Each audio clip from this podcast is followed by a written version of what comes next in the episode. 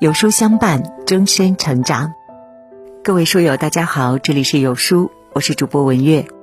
那今天我们要分享的文章题目是：我见过情商最低的行为，就是不停的讲道理。尹建莉老师说过一个家长的故事，一位母亲说，她家住五楼，没有电梯，走楼梯的时候，女儿总是喜欢把一条胳膊搭到楼梯扶手上。脚不用力的向下溜。母亲觉得平时楼梯扶手并没有人清理，这样做把衣服弄脏磨坏。虽然母亲跟女儿说过多次不能这么做，会导致什么样的后果，但女儿即便当着家长的面不敢这么做，也会找各种机会偷偷下楼，衣服袖子经常是脏兮兮的。母亲内心很失望，认为自家孩子不如其他孩子懂事儿。明明自己讲了很多道理，可对方一句也不听。殷千丽给这位母亲提了个建议，让她找两块抹布，跟孩子一起把楼梯扶手擦干净，既做了公益，又满足孩子手脚并用下楼的乐趣。这位母亲如醍醐灌顶。在生活当中，遇事讲道理是很通常的做法。但讲道理的效果不但解决不了问题，反而会让对方更加坚定自己的立场，演变成一场情绪对抗。说到底，讲道理呢，就是站在自己的立场去对别人的事情指手画脚，并没有考虑到对方的需求，没有形成有效的沟通，因此是在做无用功。美国女作家索尔尼曾跟一位女性朋友参加文化沙龙聚会。逗留片刻之后，她发现聚会极为无聊，打算早点离开。有个男子拦住他，想和他进行深入交流。这位男子问起索尔尼，他是不是在写书？索尔尼说自己的确有几本书正在写。他并没有询问索尔尼所写的书，而是开始自己的一番说教，告诉他有一本重要的书，劝他一定要读。在介绍的时候夸夸其谈，言辞带有一股优越感。索尔尼的同伴有些看不下去，告诉男子说：“这本书就是索尔尼写的。”一开始他并没有反应过来，直到同伴说了四次，他才反应过来，脸色变得无比尴尬。总喜欢跟别人讲道理的人，往往自以为是，认为自己比别人活得明白，热衷于为别人指点迷津。他们好为人师，经常打着“我比你强”的名义。开口就是一副居高临下的态度，展示自己的高明见解，以此满足内心的优越感。因为急于证明自己的学识和能力，迫切想要得到别人的肯定，才会在对方面前拼命灌输那些道理。可这些并没有多少人能听进去。真正的平等交流是基于理解的情绪共鸣，而不是不顾别人的感受，一直在宣扬自己的远见卓识。当双方所处环境不对等时，对别人讲道理，其实呢是在施以别人的生存方式，对方也会为了维护自己的面子予以回击。在《猫头鹰与小飞象》这部电影当中，有一个情节让人印象深刻。杨老师给一群不良少年讲课，为了感化他们，他讲过一些让大家振作的道理，告诉他们如何做人做事。课底下坐着的学生刘小丽看不过去，站起来怒怼：“在座每个人的生活经验都比你丰富。一个刚毕业的老师，你见过的坏人最多就是随地吐痰、电梯抽烟、借钱不还。可自己十五岁的时候就要养七个弟妹、一个好赌的母亲以及一个整天喝醉酒的父亲。反观老师，想要什么就有什么，不愁吃不愁穿，念书不留级，这样并没有罪。”但每天都在讲这些不切实际的话，没有人会觉得你是苦口婆心，只会有人认为你是在说风凉话。杨老师还在讲道理，成就是自己争取回来的。刘小丽对此嗤之以鼻，说：“你当然可以争取，因为平时接触到的是上流社会，运气好的话可以找个好人家。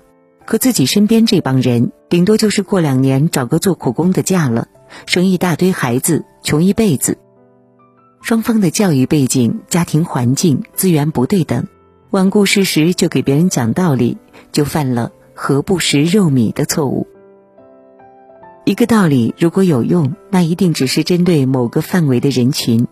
对于范围外的人，哪怕端着道理对着别人倾囊相授，也是毫无用处。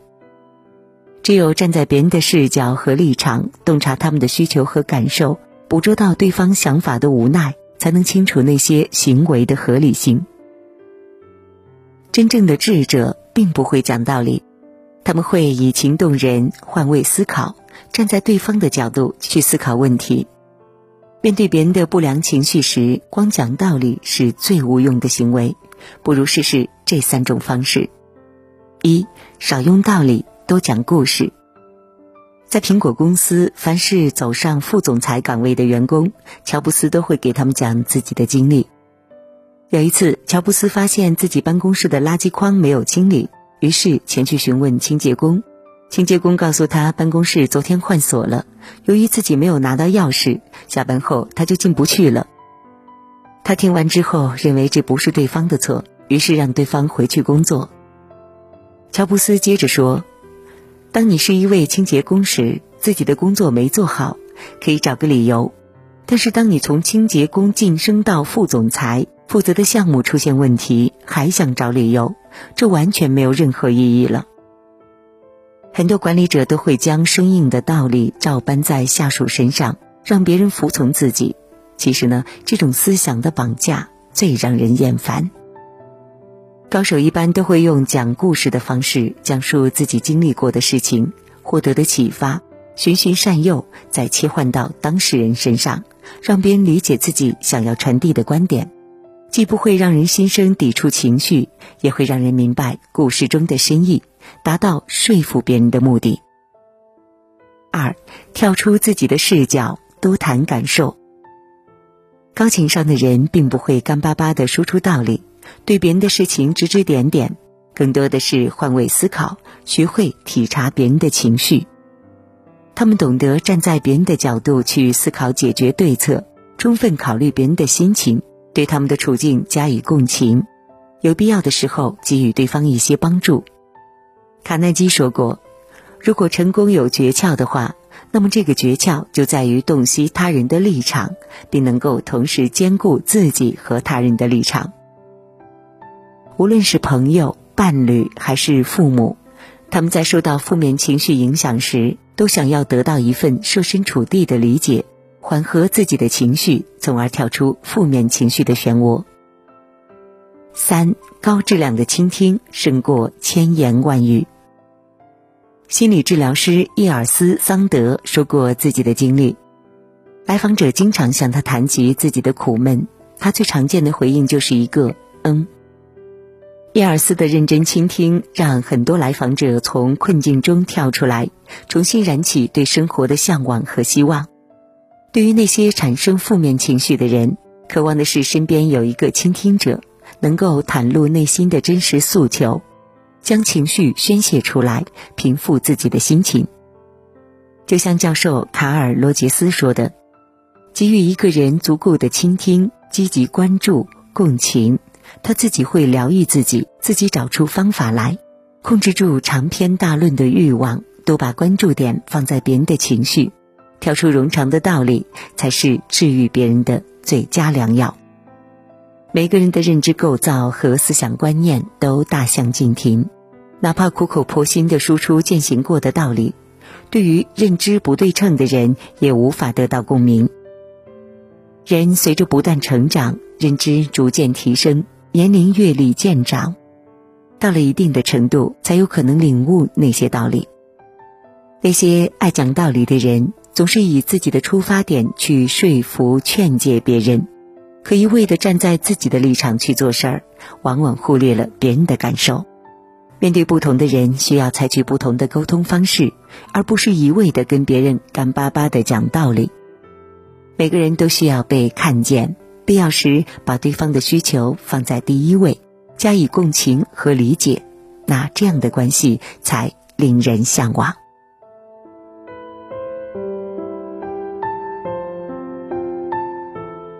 好了，今天的文章就分享到这里了。如果您喜欢今天的文章，或者有自己的看法和见解，欢迎在文末留言区和有书君留言互动哦。想要每天及时收听有书的暖心好文章，欢迎您在文末点亮再看。觉得有书的文章还不错，也欢迎您分享到朋友圈。欢迎将有书公众号推荐给朋友们，这就是对有书君最大的支持喽。明天同一时间，我们不见不散。